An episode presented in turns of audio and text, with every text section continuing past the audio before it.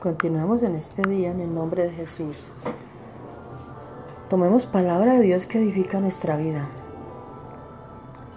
Tomemos Apocalipsis 2, verso 18-20. Escribe al ángel de la iglesia en Tiatira. El Hijo de Dios, el que tiene ojos como llamas de fuego y pies semejantes al bronce bruñido, dice esto. Yo conozco tus obras y amor y fe y servicio y paciencia y que tus obras postreras son mayor que las primeras. Jesús está pasando revista iglesia por iglesia ante su mirada de fuego que lo escudriña todo, no podemos aparentar nada.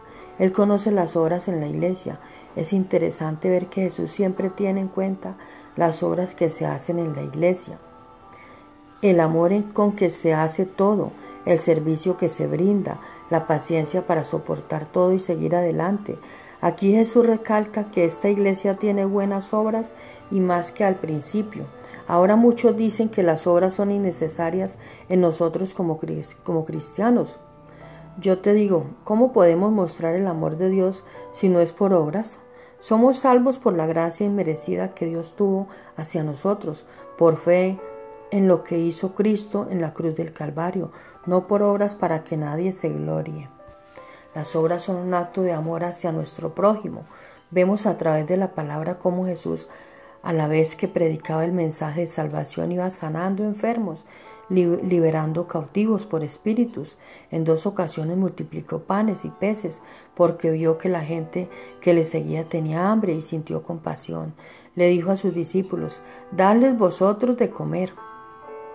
La iglesia que empezó en los hechos de los apóstoles abundaba en buenas obras, compartían lo que tenían unos con otros. Las obras son el reflejo de la, de la fe que tenemos en nuestro Salvador Jesucristo, son el reflejo de su amor en nuestras vidas.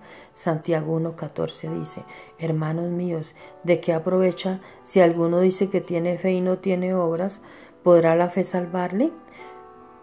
Porque como el cuerpo sin espíritu está muerto, así también la fe sin obras está muerta.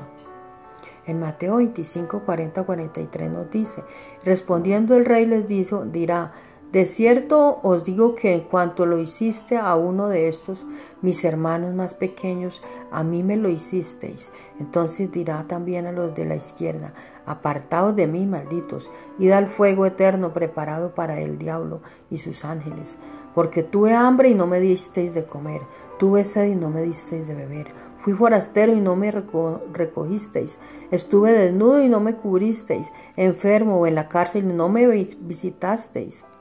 Tú y yo, como cristianos, tenemos que mostrar al mundo el amor de Cristo, no, no, solo con palabras, sino con acciones, con obras de amor, que cuando Dios nos llame a su presencia no tengamos nada de qué avergonzarnos. En la medida que podamos servir a otros, hagámoslo, porque es como si sirviéramos a Dios mismo. Las calles, cárceles, hospitales están llenos de personas que anhelan un toque de Dios y nosotros somos sus instrumentos para mostrar sus su amor, sus amores y misericordias.